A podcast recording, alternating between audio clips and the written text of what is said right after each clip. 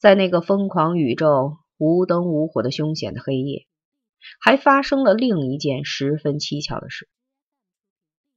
大约在五月零时前后，也就是在暴风雨最猛烈的时候，平日轻易不到学校来的周凤天和陈诚，却突然到学校来了。先来的是周凤天，当时袁一平正带着人在校内巡查。听到校门被砸得咚咚响，立刻赶到大门口。门外有十几条黑影，为首的就是周凤天。周凤天，这么晚了，你来学校干什么？哐哐，门上又被狠狠的踹了两脚，没有人答话。袁一平只得打开校门，门一开，十几只手电筒的强光一齐射到他的脸上。周凤天，你来学校干什么？袁一平镇定的按亮自己的手电筒，但是眼睛被十几道强烈的光柱封住，什么也看不清。周凤天一膀子撞开袁一平，十几条汉子随即蛮横的涌进校门。他们径直去了操场西侧平房区的学生宿舍，在宿舍入口处。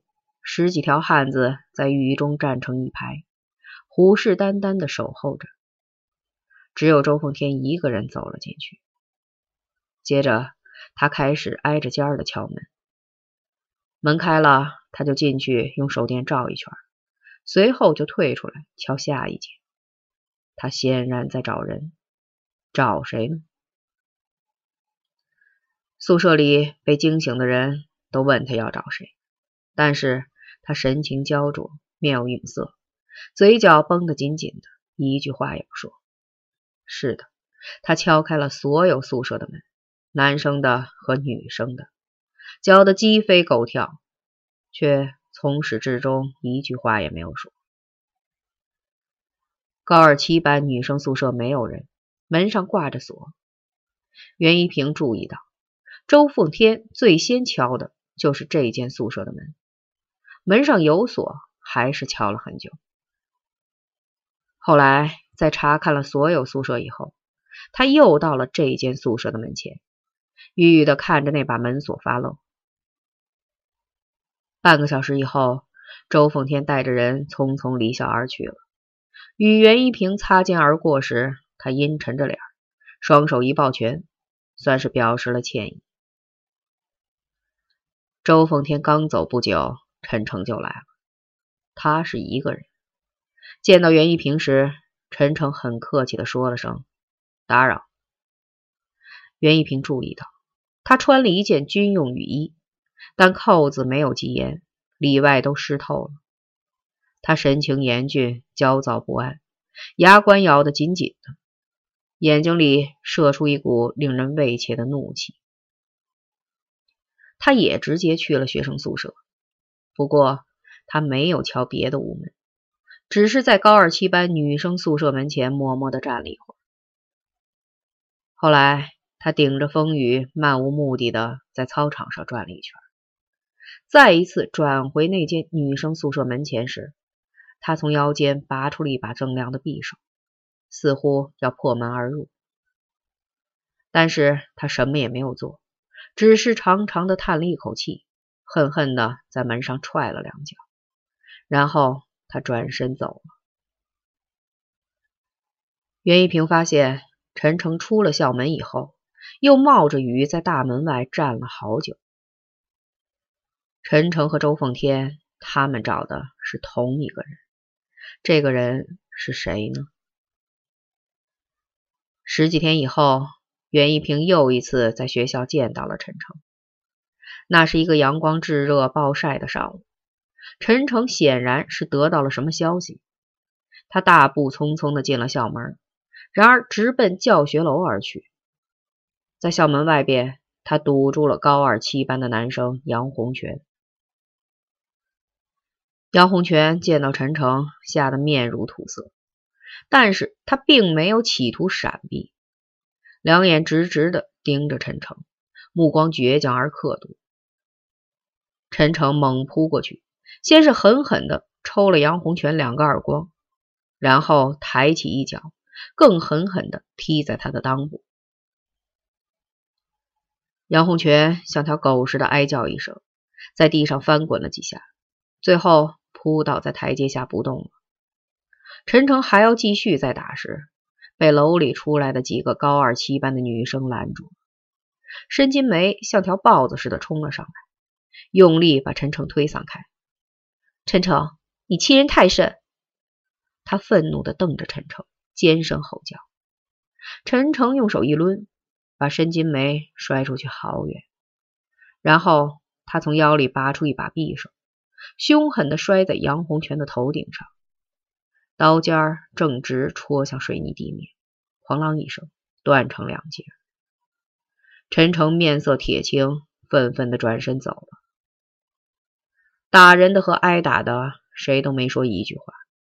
当时在场的还有高二七班的另外两个女生。吴卫东惊慌失措，泪流满面；宣红红却似乎对刚刚发生的一切都能理解，脸上甚至还有几分笑模样，超脱而又轻松。显然，对于究竟发生了什么事，他们都是知情者。申金梅后来说，整个行动几经挫折，而每一次受挫都是毁灭性的。因为遭受打击的是我们女孩子的最薄弱处——意志。他说：“我们冥顽愚拙，竟始终没有意识到，这些打击和挫折实际上是命运发生的一次又一次警告。误把警告当成了考验，终于酿成了惨祸。”沈金梅自己当然更清楚，那把折断了的匕首才是真正的警告。遗憾的是，他们谁都不愿意去理睬他。铁链取下以后，门上还有三道撞锁，明知是做无用功，他们还是心存侥幸的试图把门挤开。三只瘦弱的肩膀一起用力，拼命拱着，结果是大门纹丝不动。我觉得我们就像想吃天鹅肉的癞蛤蟆。宣红红沮丧地瘫坐在门前的地板上，接着三个人一起放声大笑起来，笑得开心而又放肆。清脆的笑声在楼道里飘来荡去，最后才融进楼外的风雨中。申金梅后来说：“我们根本不怕有人来，甚至还希望有人会发现我们，那样一切就可以终止了。”现在。只能走另一条路了。沈金梅刚一推开盥洗室的窗户，飓风卷着暴雨就迎头盖脸的扑了进来。她顶着风雨探出头去，浑身的衣服在瞬间就被浇得透湿。当她再缩回身来时，他们两个人又极开心的笑了。申金梅这时的样子极狼狈，白的确两小罐湿淋淋的紧贴在胸前。把两只刚发育起来的乳房坚挺的凸显出来，在手电光的映照下，粉红的乳晕像两朵梅花，清晰的印在胸前。他羞惭的沉了沉衣襟儿，又一次爬出窗外。当他的脚终于踩在窗下约一米处的那条路时，他又下意识的抻了一次衣服，喃喃的说：“应该找个男生来。”男生。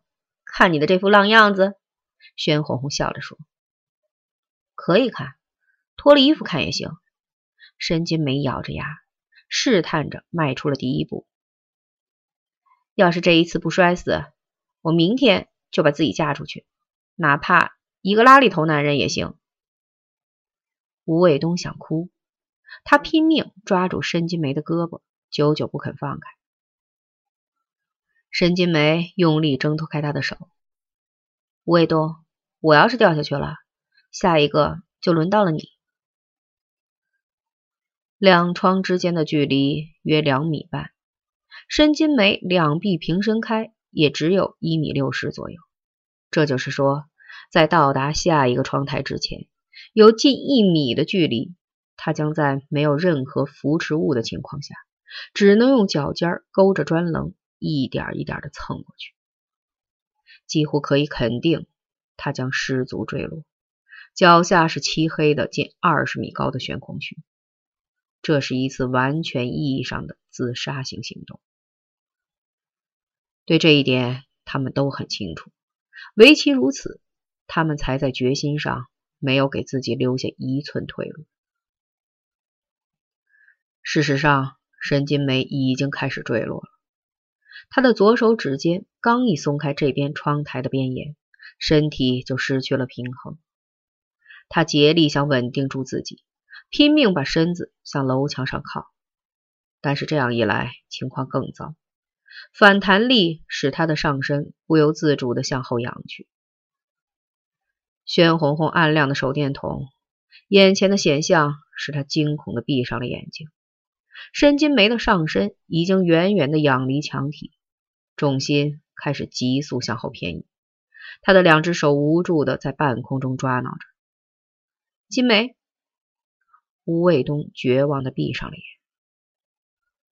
就在这时，一阵猛烈的旋风凶横的疾扫过来，又把申金梅那单薄的身子死死的推回到楼墙上。申金梅张开双臂。无力的贴在墙上，像一具白色的、赤裸的人体浮雕，与楼墙连成了一体。风雨无情的冲刷着他，小辫儿被吹散了，浓黑的头发在风雨中东飘西荡，似乎要挣脱他而去。在风声雨声中，传来他低低的啜泣声。后来，他开始慢慢的向前挪动。哭一声，挪一小步，逐渐的脚步变结实稳定。十分钟以后，沈金梅到达了藏书室的窗台下，在他的身后，宣红红也钻出盥洗室的窗户，开始了这段艰险的路程。突破窗户里面的那道板障，单凭申金梅一个人的力气是不行的。申金梅看见宣红红时，差点笑出了声，因为宣红红把长裤和汗衫都脱了，全身几乎是赤条条的，而在她的后背上，用长裤系着一根长铁管，像是背着一条枪。宣红红不敢笑，她这时正在路的中段，连大气儿也不敢喘一口。不过，她还是镇定自若的唠叨道。我这个样子摔下去可就惨了，让那帮小臭男生开了眼。听到这句话，申金梅哈哈的笑出了声，吴卫东却一怔：“